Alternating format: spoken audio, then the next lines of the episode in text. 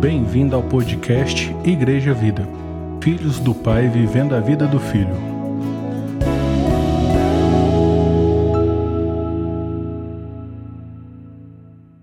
Aleluia. Queria te convidar para abrir Isaías 55. Isaías 55, a partir do verso 1.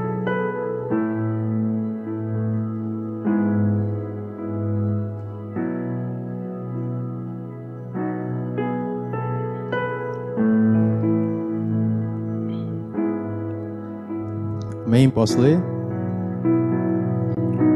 Ah, todos vós, os que têm sede,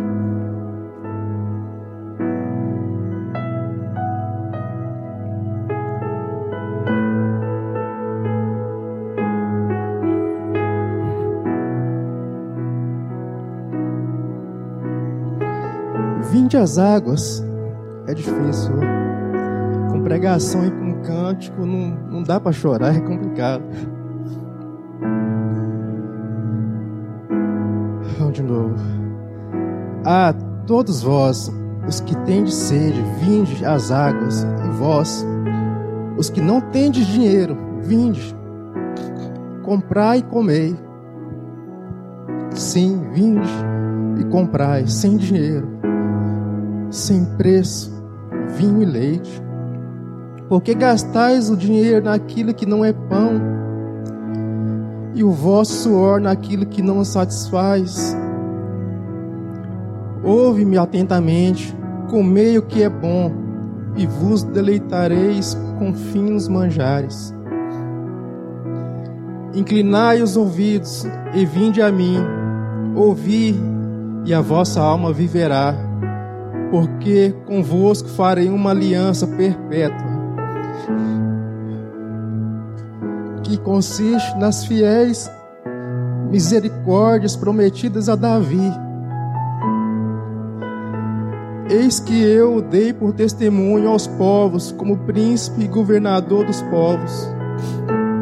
Eis que chamarás a uma nação que não conheces, e uma nação que nunca te conheceu correrá para junto de ti, por amor do Senhor teu Deus e do Santo de Israel, porque este te glorificou. Buscai o Senhor enquanto se pode achar, invocai enquanto está perto. Deixe o perverso o seu caminho, o iníquo seus pensamentos. Converta-se ao Senhor, que se compadecerá dele. E volte-se para o nosso Deus, porque Ele é rico em perdoar porque os meus pensamentos não são os vossos pensamentos, nem os vossos caminhos os meus caminhos, diz o Senhor. Amém. Pai, nós te agradecemos, que sabemos que o Senhor está aqui conosco. Sabemos que o Senhor está na casa dos irmãos que estão ouvindo, Senhor. Sabemos que o Senhor alcança todas as coisas, nada pode resistir ao teu propósito. Nada pode resistir ao coração do Senhor, ó Pai. Te louvamos, te agradecemos por tudo que o Senhor tem operado e feito até agora, ó Deus. Sabemos que o Senhor ainda continuará a operar no nosso meio, agora e toda hora, Pai, em nome do Senhor Jesus. Amém. E graças a Deus. No versículo 7 fala assim: Deixe o perverso o seu caminho, o iníquo os seus pensamentos. Converta-se ao Senhor, que se compadecerá dele. Volte para o Senhor Deus, nosso Deus, porque ele é rico em perdoar. O Senhor continua salvando. Desde que o mundo é mundo, o Senhor já tem traçado os seus caminhos, já tem os seus objetivos traçados. E, e muitas vezes nós, na nossa fragilidade, muitas vezes na nossa incredulidade, na nossa falta de percepção, porque muitas vezes nós não temos olhos para perceber o que Deus está fazendo, mas não é porque não temos por não ter, não, é porque não temos muitas vezes interesse. Eu não sei qual é a motivação do seu coração hoje aqui e de quem está em casa ouvindo. Não sei se é às vezes é participar de mais um culto, eu espero que não, mas eu creio que o Senhor tem algo novo para os jovens. O Senhor tem algo novo para os adultos, para os mais maduros, para os velhos. O Senhor tem novidade para o seu coração. E o Senhor não quer se mostrar como um Deus religioso, não. Ele quer se mostrar para você hoje, para mim, como um pai. Com uma pessoa que você conhece o nome, você conhece a identidade, você conhece todas as suas características. Você deixar, de, juntamente comigo, de andar nos, nos nossos próprios caminhos para andar nos caminhos do Pai. Algo que, que traz para mais perto. Você fala assim: ah, Deus, o Senhor, o Jeová, o Deus Todo-Poderoso, dá uma intenção que parece estar tão longe, parece estar tão distante. Você sabe que Deus é poderoso para fazer muitas coisas, Deus pode todas as coisas, nada é impossível para Ele. Jesus fala assim: se eu posso, tudo é possível ao que crê. Mas Jesus, ele veio com toda a força. Os profetas prepararam a cama, Jesus chegou e deitou. Deitou, ficou três dias e ressuscitou nessa, nessa cama. Para quê? Para revelar o Pai, para mostrar ao Pai. Quando falava a respeito do Pai, o povo falava assim: que, que Pai é esse? Tal. Jesus falando, Jesus sendo explícito para eles, assim, eles não entendiam. Lógico que se cumpriu as escrituras, quis ia ouvir não ia entender. Ia ver, mas não ia perceber nada. Mas o Senhor, muitas vezes ele falava, por que, que vocês não entendem? Por que, que a palavra que eu falo que está tão clara não entra no seu coração? Por que, que o coração de vocês está tão endurecido? Até para os próprios discípulos, ele fala assim: vocês não entenderam também. E muitas vezes isso acontece no nosso coração. Somos filhos, conhecemos a nossa identidade, mas muitas vezes os nossos olhos parecem que ainda estão tá com escamas. Parece que buscamos um, um, Deus que, que pode nos acudir de alguma forma, de alguma maneira, que pode nos livrar dos nossos temores. Temos tudo isso em conta. Mas é muito mais o que o Senhor Jesus quer para o nosso coração. Está aí essa pandemia aí. Essa pandemia para mim nada mais é para me levar para mais próximo do meu Pai. Para mim se tornar mais parecido com meu Pai. Para mim falar do meu Pai. Para mim poder perceber os meus pecados falar, Pai, me perdoa novamente. Ah, Senhor, até quantas vezes eu tenho que perdoar meu irmão? Disse o Pedro. Até sete? Não, Pedro. O, o, o, nível é um pouquinho mais elevado. Até 70 vezes 7, se necessário for, se eles vier arrependido para você. É outro patamar, é outra novidade de vida. Então, assim, para mim e para vocês, eu tenho certeza, vocês estão procurando é vida. Vocês estão procurando é novidade de vida. Não quer vir aqui cantar algum cânticozinho, ouvir uma palavrinha. Não. Você quer o Pai. E se esse é o seu desejo de conhecer o Pai e dele ser manifestado na sua vida, na sua casa, toda hora, todo dia, você está no lugar certo. Se eu fosse ministrar em qualquer outra igreja, eu ia falar a mesma coisa hoje. Porque essa é a palavra que o Pai tem para você. É essa a palavra que o Pai tem para nós, como igreja. Que nós possamos deixar os nossos próprios caminhos. O que, que nós conversamos semana passada? Qual que é? Levar o quê? Para os caminhos, aqueles estão perdidos seus próprios caminhos e tornar os discípulos de Cristo. Mas como que nós vamos levar aqueles que estão perdidos em seus próprios caminhos se às vezes nós não souber o caminho que a gente está. Então eu quis fazer essa explanação para a gente entender. Se nós estamos no Pai, esse é o caminho. Lá em João, João 17, ele fala assim que a vida eterna é essa. A vida eterna é essa. Essa qual? A vida eterna é essa, conhecer o Pai e a Jesus Cristo a quem enviaste. Jesus rasgou o coração com a intenção de que que a gente tivesse o acesso ao Pai. O mistério escondido ali, o mistério que só os homens chegados de Deus percebiam, essa paternidade de Deus, foi revelado explicitamente em Jesus Cristo. Rasgou, ah, acabou o mistério. Mas parece que o nosso coração se inclina a outras coisas. Mas não pode se inclinar a outras coisas, a não ser escancarar o Pai para o mundo. Abrir o Pai para o mundo. Eu tinha muita dificuldade antes na questão da trindade, desse mistério, do Pai, o Filho e o Espírito Santo. Eu tive muita dificuldade para honrar o Espírito Santo. O Espírito Santo falou: resume tudo isso, chama eu de pai, está tudo certo. Você não chama seu pai? Meu pai chama José Raimundo Oliveira dos Santos. Tem 60 e poucos anos. 67. Eu chamo ele de pai, conheço a identidade, sei de onde que ele é, conheço meus avós, sei que ele nasceu na Bahia, foi para São Paulo, de São Paulo conheceu minha mãe, migrou para Goiânia, tá. Resolvi minha identidade com o Espírito Santo rapidinho. Se eu olhar Jesus, Jesus não tem idade para ser meu pai. e o pai que é antes de, antes de tudo, antes de todas as coisas, o Espírito Santo que está aqui agora, que é o Espírito do Pai, do qual clama, Paizinho. Isso eu resolvi no meu coração. Não estou falando que isso é um problema seu. Talvez você tenha isso resolvido, isso era um problema que eu tinha. Eu tinha vontade de honrar o Espírito, o Consolador, o amigo que Jesus falou para os discípulos: Ó, oh, eu vou. Se vocês me amassem, se vocês fossem verdadeiramente meu amigo, vocês iam ficar muito alegres, porque se eu não for, ele não virá. Os discípulos não entendiam nada naquela hora. Mas depois, se um de nós pudesse perguntar para eles, e agora? Gente, é a plenitude, é o Pai, é o Deus Todo-Poderoso com você. Então, assim, o que que importa? O que que importa nessa vida? O que que importa construir nessa vida? O que que você espera? O que que interessa da sua parte para a sua vida? Eu fico incomodado vir aqui no, no meio do, do corpo de Cristo, no meio dos irmãos, e não me interessar pelo que realmente interessa. Para jovens, adultos, maduros, velhos, pessoa que já está quase completando a carreira, o propósito é o mesmo. A novidade no Pai, há tudo que você precisa no Pai disponível. Então, assim, nós não podemos ter a nossa postura fraca, sem coragem, sem determinação, porque eu acabei de ler aqui, ó.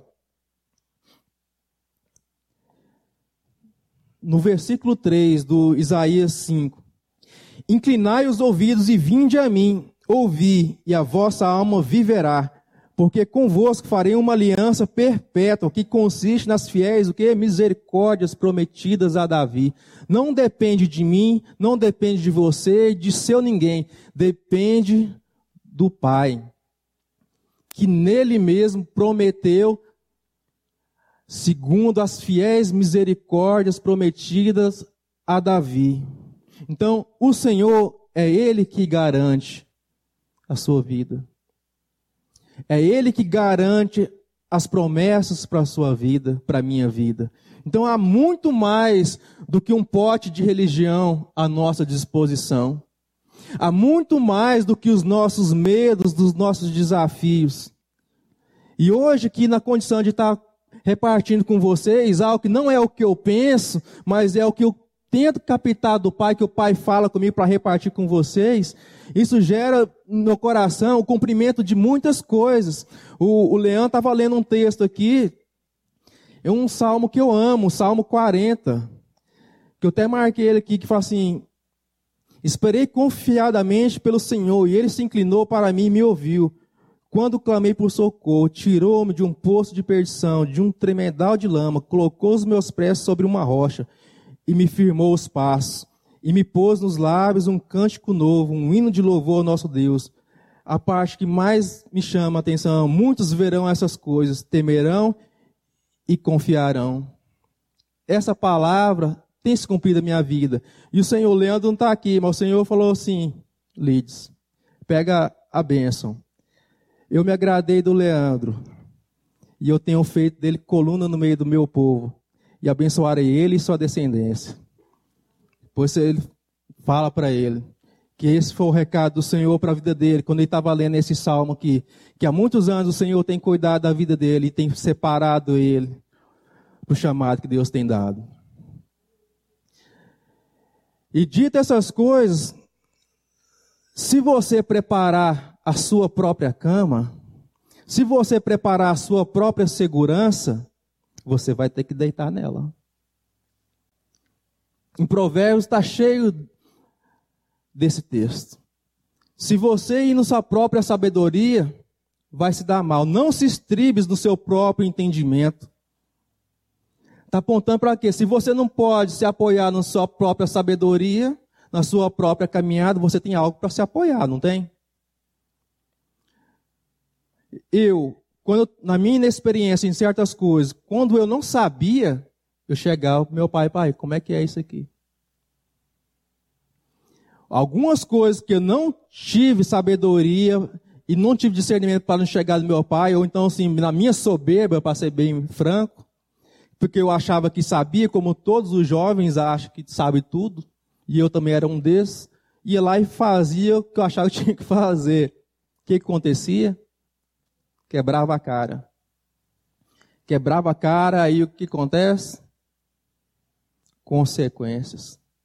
Tinha que lidar com as consequências. Então, se nós fizermos a nossa própria cama, deixe nela. Mas se o Senhor preparar a sua cama, sua cama vai ser de um sono de paz, de tranquilidade, de, de bênção. Sabe, para mim, esse ano, assim, eu, eu completei 40 anos. Há um tempo atrás, eu lembro do, Kenji, da Viviane, falar assim, é, quando dá 40 anos, aconteceu isso com Moisés, mais 40 anos. Aí eu ficava só observando. Mas quando a gente tem 40 anos, é, é diferente? É diferente mesmo. Eu conversei com o pastor Mário Júnior também, ele falou, é, Léo, quando eu fiz 40 anos, eu refleti muita coisa, que a gente está subindo a escada, igual assim, na minha perspectiva, eu vou viver uns 80, 80 e pouco. Já, Léo, como é que você, você sabe disso? Eu sei disso porque, do mesmo jeito que você está vendo aqui pregando, que um dia Deus falou lá atrás, num encontro, que eu, eu ia estar pregando e falar, conversa.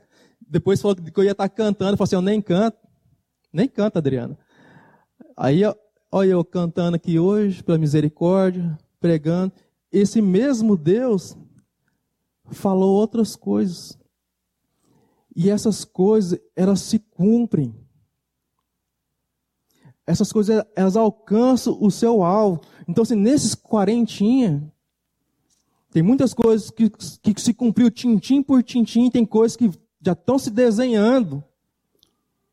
Aí, assim, eu estou falando de público agora, Algo que Deus falou comigo lá no secreto. Jesus falou para os discípulos: Ó, isso que eu estou falando para vocês aqui em segredo, você sobe no telhado e fala. Hoje eu posso falar no telhado. Por quê? Porque Deus já se cumpriu. Porque se eu falasse antes de se cumprir isso aqui, você fala assim: o Léo está com, tá com pretensões. Eu não estou com pretensão nenhuma. Porque, irmãos, é responsabilidade, é bucha estar tá aqui. Não diante dos homens, mas diante do Pai. Se eu inventar algo aqui, a conta chega. É o que eu estou falando. Aí eu preparo a minha cama. Se eu tiver algum objetivo de lucro na sua vida, de vantagem, tirar algum recurso de você, te extorquir de alguma forma, é, conquistar o seu coração de alguma maneira, como Absalão fez, conquistar o coração para tirar o reinado de Davi, vou fazer minha cama para deitar nela e vai dar ruim. Então, precisamos abandonar os nossos próprios caminhos. Então, assim, quando eu venho aqui, eu venho com o coração apertado. Porque eu sei que eu não sou merecedor de falar para vocês, porque a palavra do Senhor fala assim: considere uns aos outros superior a você mesmo. Eu considero qualquer um aqui superior a mim mesmo. Entendo que o Senhor nem sou digno de estar aqui falando. Eu entendo isso, eu não estou fingindo fazendo teatro aqui, não, porque é a realidade. Quem conhece meu coração é eu e Deus. Quem conhece o seu coração é você e o Pai. Não estou falando palavras para ficar agradáveis ao seu coração, não, mas é porque eu estou interessado na mesma coisa que vocês estão interessados. Estou passando as mesmas coisas que vocês estão passando. Se tem pandemia no mundo, eu também passei. Se tem vacina, eu ainda não, mãe, para tomar. né? Então, tudo que está sujeito a um, está sujeito a outro. Mas o Pai está aí. Enterrei gente amada, gente conhecida. Não pude também chorar a morte, é, no velório, contemplar aquela última. Eu detesto velório, acho que também ninguém gosta, né? Mas eu detesto mais ainda. Eu até falava para ela, no meu velório, eu nem quero que tenha velório quando eu morrer. Já, já leva logo, eu já estou lá no, no seio de Abraão mesmo fazendo a festa. Mas hoje eu percebo, Nelza, sim, a importância do choro, do luto. Mas eu falava de coração limpo, porque o Senhor queria que me enterrasse logo para evitar o sofrimento dos outros. Mas eu vi que o sofrimento é necessário. Que o sofrimento ele aperfeiçoa o nosso coração. O Senhor Jesus ele foi aperfeiçoado no sofrimento. E, e hora nenhuma ele fugiu do sofrimento. E deixou um grande legado ao apóstolo Paulo. Quando o apóstolo Paulo ficou sabendo que se ele fosse para Jerusalém, ele ia sofrer muitas coisas. Aquele profeta Ágabo pegou o cinto, amarrou e falou assim: Ó, oh, o dono desse cinto aqui vai sofrer muitas coisas em Jerusalém. Aí, pô, Paulo, pelo amor do Senhor, não vai não, não vai não. Paulo, o quê? Para com isso. Se eu tiver que sofrer, eu vou sofrer. Eu vou beber cada golinho do sofrimento. Isso é pessoa que entendeu. Eu falei: É, Senhor, de fato. Não é para. Estar tá conversando com a Elane vindo para cá. Quando o Senhor fala assim: Ó, a respeito do sofrimento, abrace ele, não foge dele não. Mas não é no sentido de você procurar o sofrimento. Ninguém aqui é louco. Porque eu mesmo, eu, eu fujo do sofrimento. Eu faço de tudo para minha casa estar tá em ordem, para estar tá arrumadinho, mas os problemas me acham. Sabe meu endereço, sabe meu e-mail, sabe tudo, vai lá em cima. E eu falo, oh Deus, eu faço de tudo aqui para sair fora, mas não tem jeito. Aí eu abraço o sofrimento. Abraço o sofrimento, porque o sofrimento ele produz perseverança, ele produz crescimento.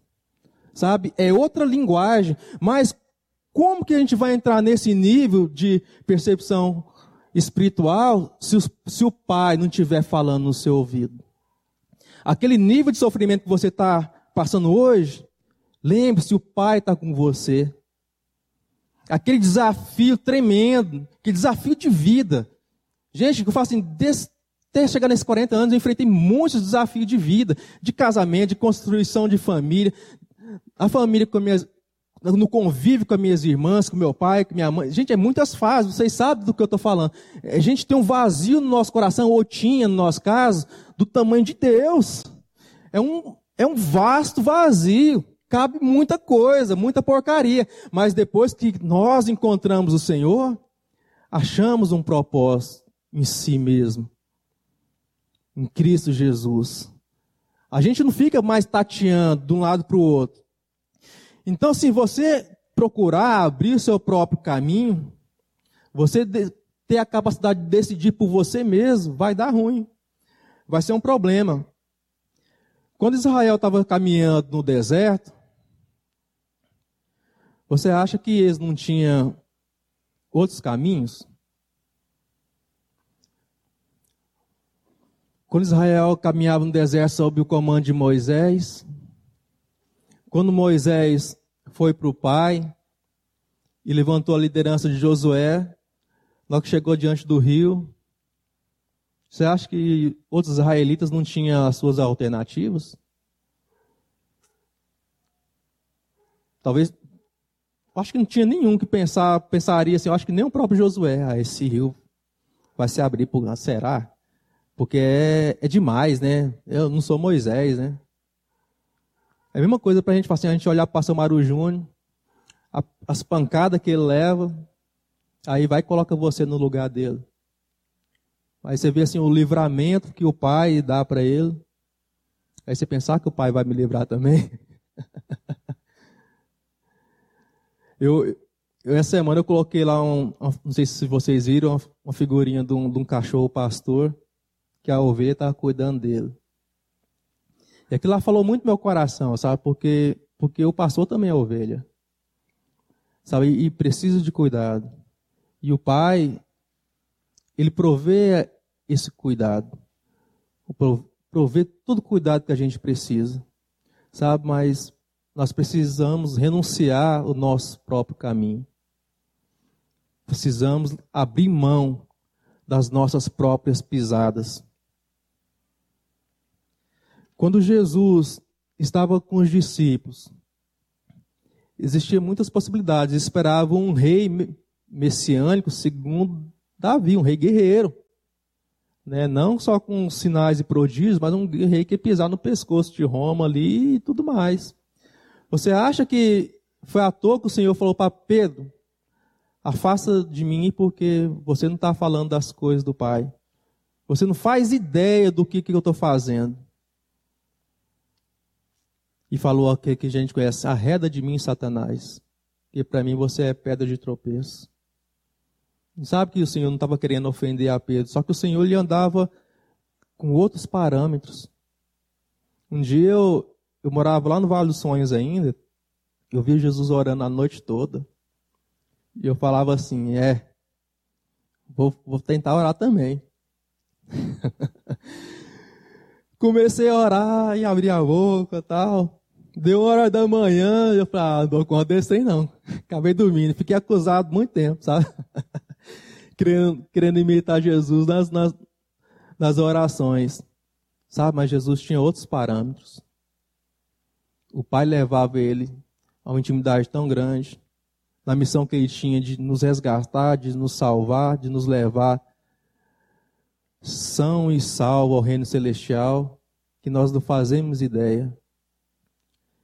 E, e eu tenho certeza que esse propósito de Deus, de sermos semelhantes a Jesus, de sermos filhos como Jesus é um filho do Pai, vai se cumprir na nossa vida, mas isso precisa ser um desejo profundo do nosso coração. Se nós não mostrarmos esse interesse de se, de se manifestar como esse filho, não vai acontecer na nossa vida. Então, quando Pedro falou assim: Senhor, tem dó de, de você mesmo. Não, Senhor, não vai acontecer isso com o Senhor, não.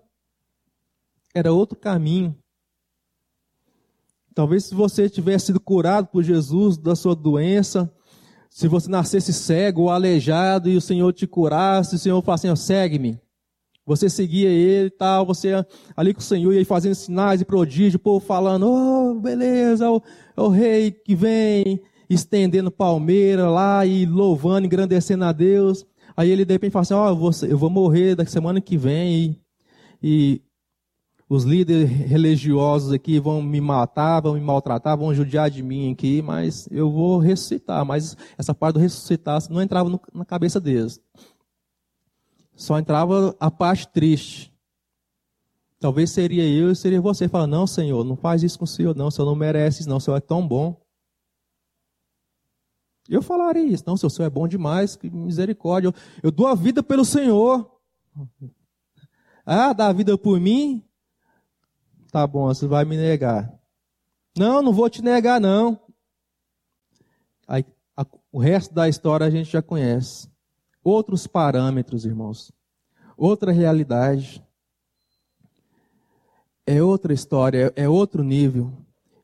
É, em continuidade, eu queria que você abrisse aí em 2 Reis, 2 Reis, capítulo 6, é aquele, aquele texto de Eliseu, 2 Reis, capítulo 6, o verso é o 8, o rei da Síria fez guerra a Israel e, em conselho com os seus oficiais, disse: Em tal e tal lugar estará o meu acampamento. Mas o homem de Deus mandou dizer ao rei de Israel: Guarda-te de passares por tal lugar, porque os sírios estão descendo para ali, para fazer emboscada, né? O rei de Israel enviou tropas ao lugar de que o, o homem de Deus lhe falara e de que o tinha avisado. E assim se salvou. Não uma e nem duas vezes, foi várias vezes.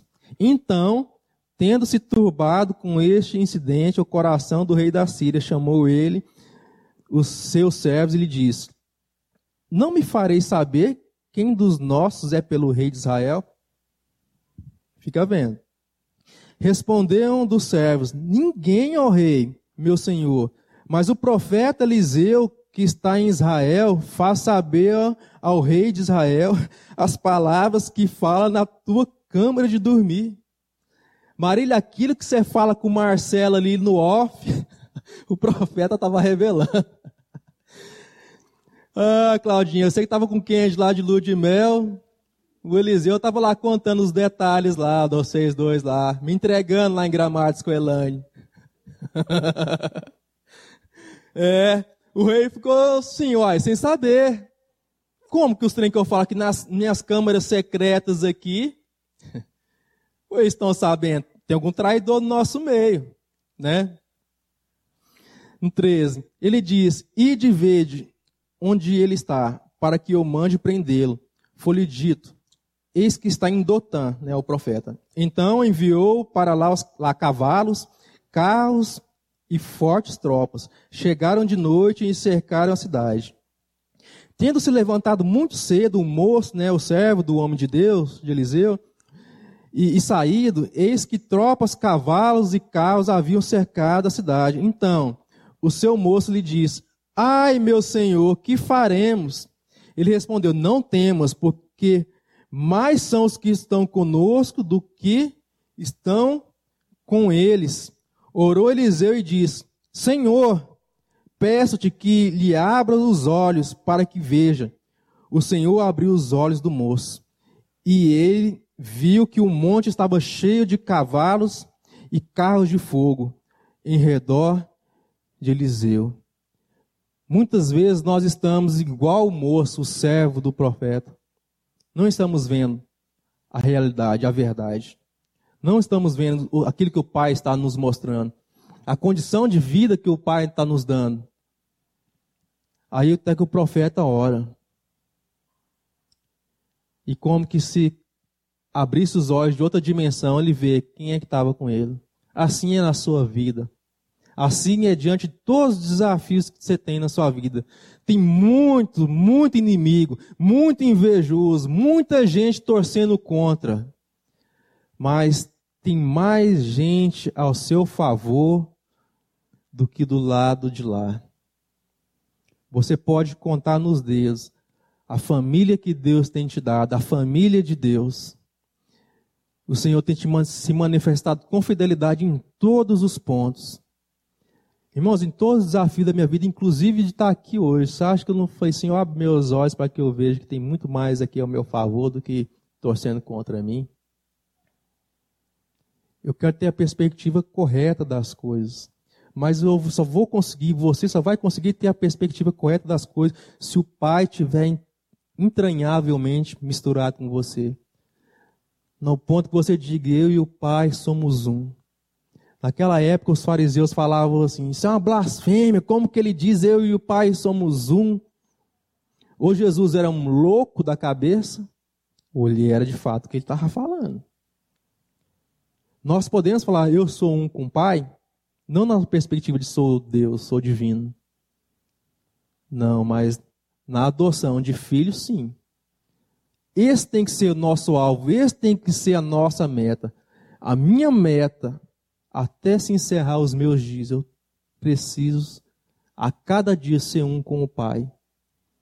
Preciso estar no Pai e o Pai em mim, e eu nele, e ele em mim, e ele na igreja, e ele na família. Por final, em Apocalipse, quando tudo se sujeitar aos, ao senhorio de Jesus Cristo, o próprio Senhor Jesus Cristo vai se sujeitar a quem? ao Pai, para que o Pai seja tudo em todos. É assim que vai acontecer. Queria te convidar ainda para abrir em Jeremias, Jeremias 29. Jeremias 29, a gente vai ler o 11, o 12, o 13 e o 14. Jeremias 29, né? Eu falei, a partir do 11. Eu é que sei que pensamentos tenho a vosso respeito, diz o Senhor, pensamentos de paz e não de mal, para vos dar o fim que desejais pensamento de paz, de graça, de misericórdia. Então me invocareis, passareis a orar a mim, e eu vos ouvirei. Buscar-me-eis e me achareis quando me buscardes de todo o vosso coração. Serei achado de vós, diz o Senhor, e farei mudar a vossa sorte. Congregar-vos-ei de todas as nações e de todos os lugares para onde vos lancei diz o Senhor, e tornarei a trazer-vos ao lugar da onde vos mandei para o exílio.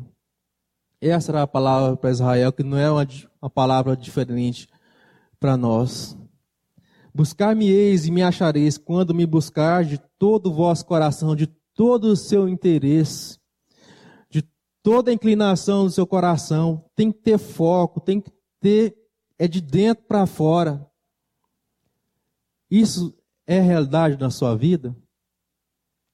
Ou eu estou falando algo difícil demais? Você acha que está tão longe da sua mão? Está tão longe como o céu distancia da terra? Se você pensar assim, você está enganado, porque o Pai está dentro de você. É só abrir a boca e o socorro está aí, bem presente, na hora. Pá, a gente não gosta das coisas online, a gente não reclama quando a internet está lenta. É, o pai é mais rápido que o 5G. Pode acessar aí rapidão. Começa de dentro para fora. Então, se você começar no pai, as coisas vão terminar bem. O que, que a gente tem aprendido aqui com o pastor Mário Júnior, tem ensinado para a gente? Tudo aqui que começa em Deus, termina em quê? Em Deus. Você tem experiência para comprovar isso ou eu estou falando loucura? Você pode pegar esse testemunho da sua casa, da sua família, algo que você começou em Deus. Você acha que vai dar mal, vai dar ruim? Não vai. Eu te garanto. Irmãos, eu, quando eu olho para vocês aqui, eu, eu, tenho um desenho na minha cabeça das coisas que Deus está fazendo. Eu lembro da Nelza falar na cara do Fabiano assim, Nelza, lá no Cidade Jardim, você vai lembrar. O Fabiano chegou para despedir da gente, para morrer, lembra? A gente enterrou a Carlânia.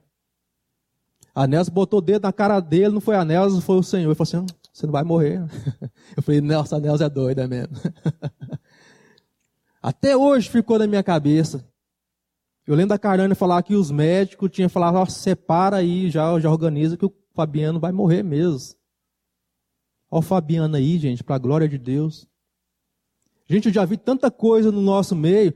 Estava falando com o Leandro, passou um vento na igreja, assim, espalhou muita gente, muita coisa para lá, mas tem coisas que não, Deus não mexe. Falhei coluna na casa do meu Deus. Você se identifica com isso? O Senhor está te chamando não para uma religião, não para você seguir homens, mas porque Ele está te fazendo coluna na casa do Senhor, seu Deus, o Pai. Quando o Senhor me falou isso, eu fiz igual a, a mulher de Abraão, né? Eu ri. Só que Deus não falou assim, pô o nome do Thierry de Isaac, não, risada. Não. Eu falei, gente, tem coisa que Deus fala para mim que eu falo assim, ah, brincadeira. Se Deus falar a respeito da Marília, eu acredito assim de cara, pá, Samuel, qualquer um de vocês, se Deus falar assim, ó, fulano vai ser assim, assim, assado. Mas quando fala de, da gente, a gente fala assim, nossa, eu, eu sei que, que eu somos. Mas aí você mergulha na graça. A gente olha aqui, ó, o o pastor Paulo, Mário Júnior, Wells, né? Então ele levando vento na cara tem tanto tempo.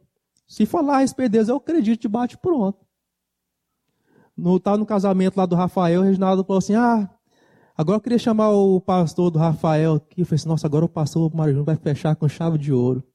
Aí falou: Léo, Elaine. Rapaz, mas me deu uma gelada. eu gelei assim no íntimo, porque foi surpresa, não sabia, ué. Só que Deus tinha falado comigo, eu estava lá trabalhando, aí o pai veio e falou: Fala para o Rafael Parece o óbvio, né? Mas não foi assim, não. Do jeito que fala, não. Quando Deus vem, ele vem com sentimento, ele vem com peso, ele vem com glória. Fala assim, ó, fala pro Rafael que eu estou fazendo questão de estar no casamento dele lá. Lógico que o pai estava lá. Mas eu, estava trabalhando, cuidando das minhas coisas aqui, só que eu fico ali conversando com o pai, né? Só que eu não estava nem pensando em Rafael, nem na Rayane. Ó, Deus falou assim, mais tarde, quando você chegar lá, você fala para o Rafael que eu estou presente. E eu Assim como eu prometi a Davi essa aliança, eu estou lá para firmar essa aliança. Foi assim comigo, Nelza, em 2002. Eu morri de medo de, de casar e passar perto, de não dar conta, de sustentar uma casa e construir uma família. Porque eu, pela graça de Deus, Deus me abriu os olhos. Eu falei assim, é, é responsabilidade. Eu via a luta que meu pai tinha. Né? de os homens que casavam assim, que queria cuidar da sua família, enfrenta a luta mesmo. Os que quer cuidar de qualquer jeito, não enfrenta muito não. Mas aí o Senhor foi lá e se interpôs. Aí, eu vou fazer 19 anos de casado. Com luta, assim, com, teve brigas, arranca-rabos? Sim. Muitas. Não tantas assim, não, mas teve muitas, assim, que eu lembro. Sabe? Isso é aliança. O pastor Mário Júnior fala também. Isso tem umas palavras que ficam no meu coração timbrada, está marcado. Chega certo tempo, o que sustenta é aliança. Não é emoção mais. Quando você tem esse timbre de Deus no seu coração, essa marca no seu coração, o que sustenta é aliança. No dia da contrariedade, no dia da diversidade, o que vai firmar é aliança. Não é você falar assim, ah, eu tenho aliança. Não. Gente, o pai, ele cresce na hora.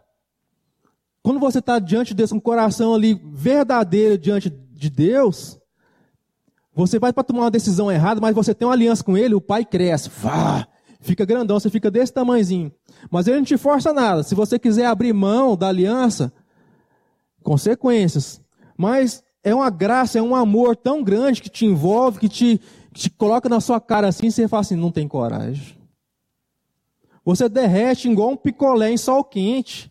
Eu que trabalho com cera, nesse frio a cera é dura, mas quando o calor vem na cera, a cera desmonta a cera derrete. E no, quando o calor está intenso, eu mando uns trabalhos para os dentistas em cera. Os dentistas falam assim: Léo, mas essa cera está muito mole. Mas essa mesma cera, se eu mandar agora, nesse tempo de frio, ela está dura, igual pedra. Então, nosso coração tem que ser cera, mole diante do Pai. É assim que tem que ser a nossa vida.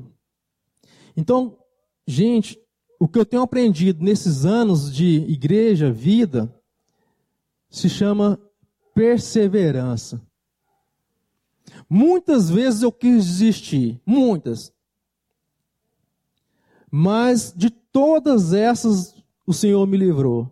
Porque o Senhor falou assim: Eu tenho uma aliança com você, eu te chamei para ser coluna no meio do meu povo, eu não te chamei para participar de uma religião. Gente, igreja, como na sua casa, como na sua, onde você mora, tem na toda esquina. Mas eu tenho uma aliança com vocês. De olhar na cara, é sangue, é fogo, é glória, é família, é tudo. Tem gente que não gosta de mim? Tenho, mas tem meus irmãos às vezes não gostam do que eu faço também, mas às vezes meus irmãos amam elas. E logo, logo a gente resolve as coisas. Temos que, eu volto assim, a, a perspectiva de família. Se não tivermos no nosso coração a perspectiva de família, essa aliança pode ruir a qualquer momento.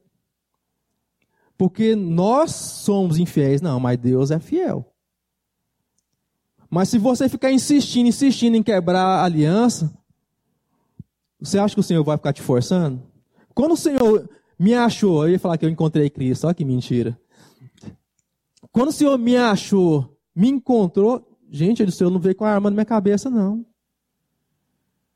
O Senhor veio com graça e me, me quebrou de um jeito que eu falei assim, não, eu tenho, Sou, a partir de agora eu existo. A partir de agora minha vida faz sentido. Porque antes eu vivia para mim mesmo, meus próprios projetos. Queria só ter as coisas. Não, mas quando eu vim para Cristo, Ele me ensinou a repartir. Ele me ensinou que os parâmetros são outros. Ele fez comigo assim como ele fez com o moço do profeta abriu os meus olhos. Falou assim: oh, você precisa ver mais algumas coisas. Eu não sei o que, que você precisa ver hoje. Sabe, eu sei o que, que eu preciso ver hoje. Eu preciso ver o Pai. Eu preciso andar de mãos dadas com o Pai. Eu tenho que me abdicar do meu próprio caminho. Porque tem caminhos elevados. Eu sempre falo, quando estou repartindo alguma coisa aqui com vocês, sobre o livro do Peregrino. Aquele livro era, é fantástico. Depois da Bíblia, para mim, é o melhor.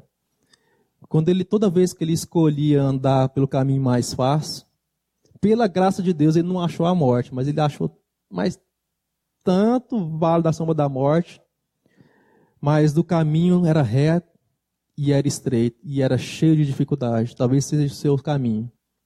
Sabe, permaneça no Pai. Permaneça assim no seu amor. Sabendo disso, que a nossa bússola de direção da nossa vida tem que ser esse relacionamento com o Pai. Porque a vida eterna é essa. A vida eterna não é a gente construir isso aqui e deixar um legado para a posteridade. Não, a gente, gente, a gente vai construir. É só uma questão de perseverança. Vamos só discernir o tempo. A gente vai construir aqui, a gente vai deixar nossas crianças bem alojadas, a gente vai fazer um estúdio legal, a gente vai montar um lugar de qualidade para a gente ensaiar, para a gente cantar bonito, para a gente tocar bonito, para a gente dar aula para as crianças, a gente quer formar outras pessoas em Cristo, né? abençoar as famílias daqui com toda a assistência que, que o Senhor tem no coração. Mas isso não é o essencial. Sabe o que eu quero falar para você? Deus vai fazer tudo isso com a gente. A gente vai ver coisas gloriosas, mas nada mais glorioso do que aquilo que já está disponível agora, hoje. Aqui, o Pai, pelo qual o Senhor rasgou a sua vida e manifestou. É bom demais, irmão, falar para você viajar. É bom demais descansar. Sabe, mas melhor ainda é quando você está descansando, viajando, o Pai vem e fala o seu coração. Sabe, eu vou falar para vocês, eu tenho uma experiência, eu já fui para Porto de Galinhas, foi uma época eu, de crise com a igreja vida, assim. Não com a igreja, nada a ver. Eu cansei, eu morava muito longe. Agora ainda continuo, só que agora eu sou uma outra. Eu só, só mudou o tempo. Eu cansei, eu lembro o pastor Mário Júnior falou assim, Léo, mas você brigou com algum irmão? Teve alguma dificuldade? Alguém te fez mal? Alguém fez alguma coisa para você? Eu falei, não, pastor. Ele falou, ah, o quem estava junto? Não sei se ele lembra. Ele falou, não, é porque eu não dou conta mais. Eu, gente, eu sempre fui muito ativo na igreja. Eu gostava de participar. Ah, tinha uma comunhão, tipo assim, na Cadanelza. Ah, me convidou? Vou. Pegava a motinha, eu e a Elane ia. Eu, eu queria conhecer os irmãos, eu queria crescer, sabe? Temos que ter esse interesse de crescer, de ir atrás, de buscar, sabe? E eu cansei de, assim, foi sete anos andando, andando. Eu falei, nossa, não aguento mais nada. Depois Thierry veio, ficou mais difícil ainda.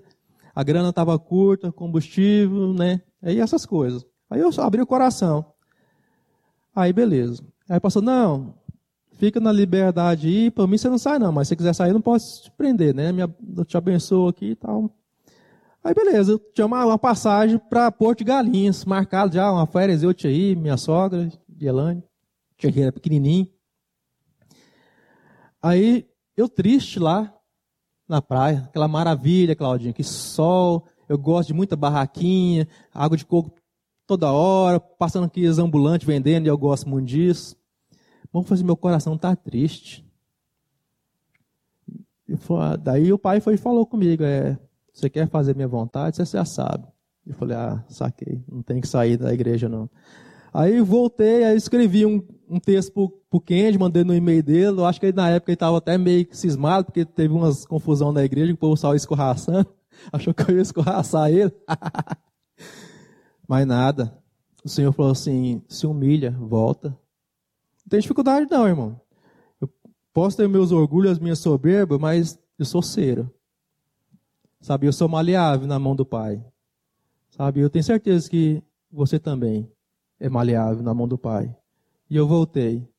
Aí quando eu falo para você de propriedade, que eu posso olhar no, nos olhos de você e falar assim que nós temos uma aliança firmada nas fiéis promessas prometidas a Davi, em Cristo Jesus, conquistada com todo o sangue, todo o sofrimento, toda a perseverança de Jesus Cristo, para que a gente tivesse esse acesso, esse privilégio de estarmos juntos. Agora, mais do que nunca, por causa dessa maldita, dessa pandemia, a gente sentiu.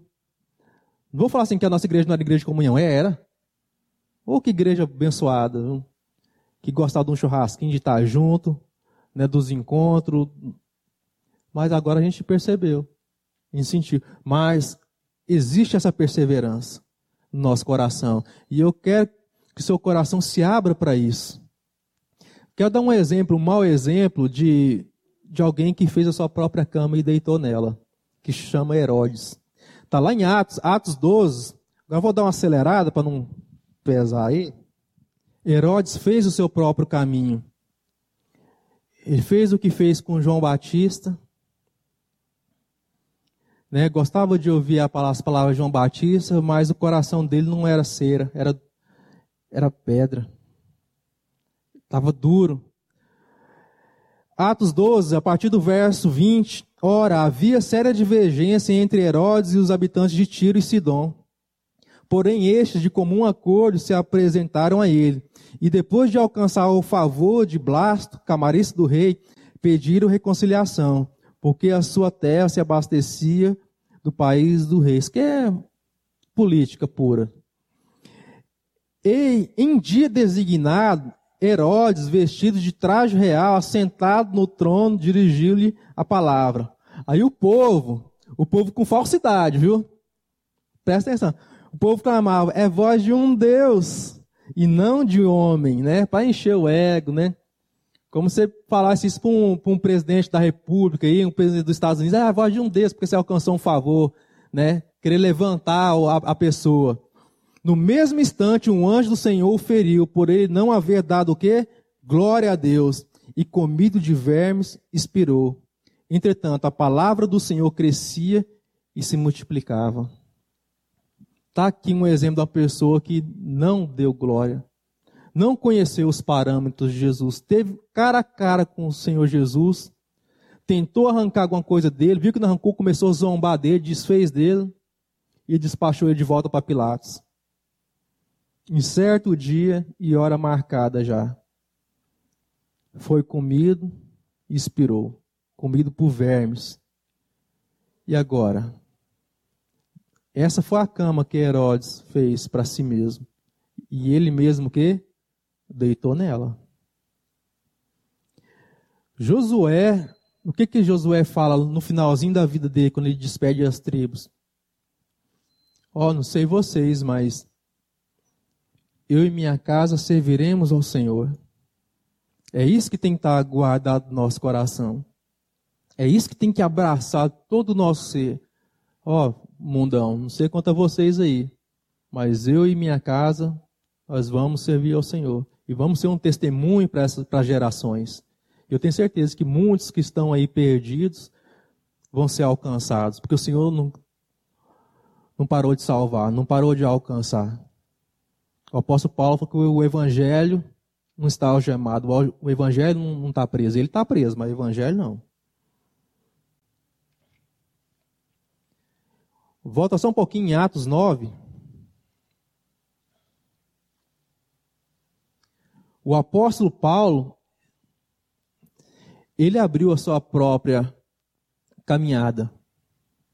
Ele fazia por onde, pelas suas próprias forças, mas chegou um momento que ele desistiu disso. E muitas vezes pode acontecer que no nosso meio, nosso meio religioso, alguém por querer alcançar uma carreira, por querer se, às vezes promover no meio dos irmãos, é, estuda tanto, corre tanto atrás, não para conhecer mais, para abençoar, não, mas para se tornar superior a alguém. Sabe, e o apóstolo Paulo, a gente conhece a sua, a sua história, que ele era fariseu de linhagem, da tribo de Benjamim, é, fariseu de fariseu, criado aos pés do mestre Gamaliel, né? Até que ele se encontra com o Senhor. E fala, acontece assim: Saulo, respirando ameaças e mortes contra os discípulos do Senhor, dirigiu-os ao sumo sacerdote e lhe pediu cartas para a sinagoga de Damasco, a fim de que, caso achasse algum que eram do caminho, né, esse caminho que a gente anda com o Pai, assim homens como mulheres os, os levasse presos para Jerusalém. Seguindo ele estrada fora, ao aproximar-se de Damasco, subitamente uma luz do céu brilhou ao seu redor. E caindo por terra, ouviu uma voz que lhe dizia: Saulo, Saulo, por que me persegues? Ele perguntou: Quem és tu, Senhor? E a palavra foi: Eu sou Jesus, a quem persegues. Esse Paulo, esse Saulo aqui de Tarso aqui, era o que não conhecia o Pai. Ele conhecia a religião. Igual a gente um dia conheceu a religião. Essa religião assim, exigente, que, que te coloca um fardo que você não dá conta de carregar, mas mesmo assim você quer provar alguma coisa para você ou para alguém e põe aquele fardo nas costas mas uma hora você vai cair do cavalo e vai encontrar com o Senhor. E vai acontecer com você o que aconteceu com Paulo, que está escrito lá em Filipenses 3,8. Eu vou abrir aqui, se você quiser abrir, abre. Se não quiser, fica à vontade. Sim, deveras, considero tudo como perda por causa da sublimidade do conhecimento de Cristo Jesus, meu Senhor, por amor do qual perdi todas as coisas e as considero como refúgio para, para ganhar a Cristo e ser achado nele, não tendo justiça própria, por, que procede de leis, senão a que é mediante a fé em Cristo, a justiça que procede de Deus, baseada na fé, para o conhecer e o poder da sua ressurreição e a comunhão dos seus sofrimentos, conformando-me com ele na sua morte, para de algum modo alcançar a ressurreição dentre os mortos. é outro Paulo, é outra pessoa. É uma pessoa que, para suportar o sofrimento que ele suportou, que o Senhor falou para Ananias, não falou? Ananias, isso aqui é um vaso escolhido. Isso aqui, ó. Ele disse que você está com medo, esse está com medo de levar você preso, Ananias. Esse Paulo é um vaso escolhido que eu vou fazer dele um mostruário. Vocês vão ver o que, que importa sofrer por causa do meu nome. E você vê o apóstolo Paulo se gloriando que? Nas tribulações, nos sofrimentos. É o que eu estava falando no início. O apóstolo Paulo, ele não fugia igual eu fujo do sofrimento. Ele abraçava o sofrimento. Falava, não, se tiver que passar, vou passar. Que eu alcance essa graça. Que você alcance essa graça. E falar, Senhor, eis-me aqui. Não vou correr do sofrimento, mas se tiver que passar, eu vou passar. Então, a gente tem isso no nosso coração. E já para encerrar, João 14, versículo 28. Ouviste o que eu vos disse, vou e volto para junto de vós. Se me amasses, alegrar-vos-ia de que eu vá para o Pai, pois o Pai é maior do que eu. Tem outra versão que fala assim: porque o Pai é o alvo, é o propósito da minha vida. Essa versão ela ela entrou no meu coração assim com tanta força. O Pai é o alvo e o propósito da minha vida. Essa outra versão fala assim que pois o Pai é maior do que eu. Essa outra tem mais peso para mim.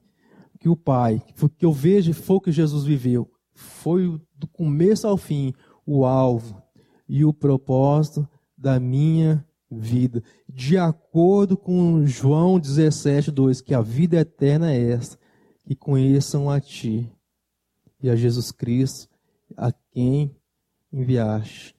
Irmão, eu, eu lavo minha alma aqui diante de vocês aqui hoje. Que eu não teria outra mensagem para falar para você que o alvo da sua vida, da minha vida, é o Pai. Mais nada. Tudo vai derivar disso. Se a nossa vida for para o Pai, já era. Já era, já era.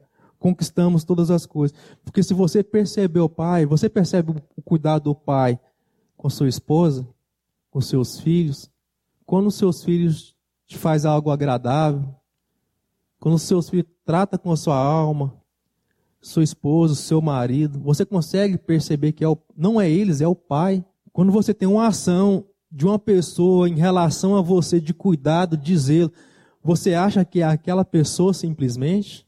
Você acha que é eu que estou falando para você?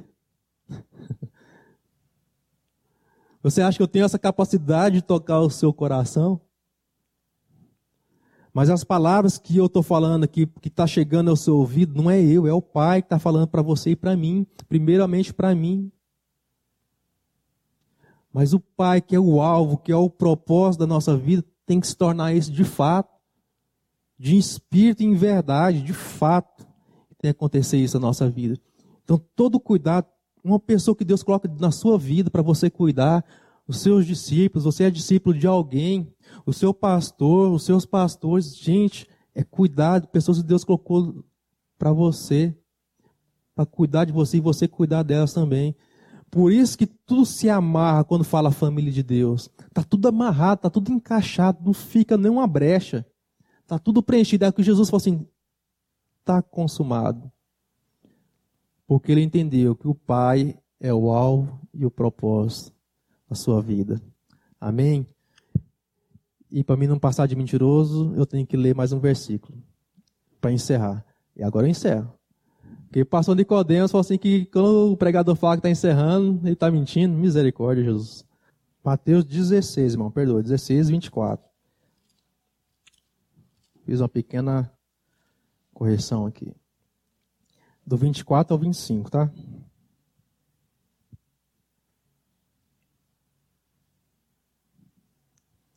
Então, se o Pai é o alvo e é o propósito da nossa vida, então disse Jesus a seus discípulos: Se alguém quer vir após mim, a si mesmo se negue, tome a sua cruz e siga-me. Porquanto, quem quiser salvar a sua vida, perdê-la-á. E quem perder a, a vida por minha causa, achá-la-á. Amém? Vamos ficar de pé. Está encerrando esse momento.